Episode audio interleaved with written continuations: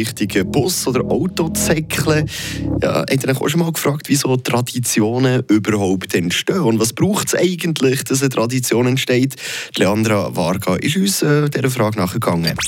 Am Post von Fribourg. Mit Monis Hunde und Katzenstübli in Laupen. Die kompetente Fachberatung für euer Liebling. Hunde- und Katzenstübli.ch Wie du sagst, muss es die Sache schon länger geben. Sprich, lang heisst in der Regel etwa so zwei Generationen, also etwa so 60 Jahre. Oder wenn ich eben mir angucke, wo gerade 60 ist, kann ich sagen, wenn ich das erlebt habe als Kind, ist es eine Tradition, sonst nicht. Das ist ein bisschen einfach.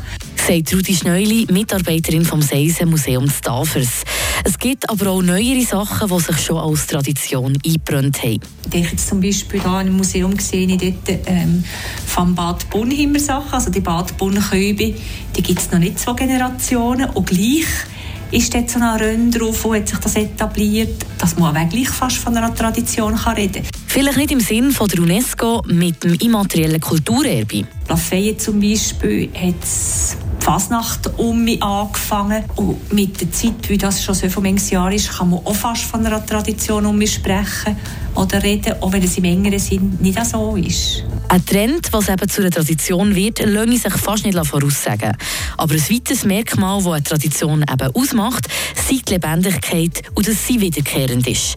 Aber darf sie sich eigentlich auch leicht verändern? Ich denke schon. Also für mich ist ein Köbi, wenn ich jetzt aber ein Köbi, was soll ich sagen, Ründsbraten habe, ist das nicht ein Köbi.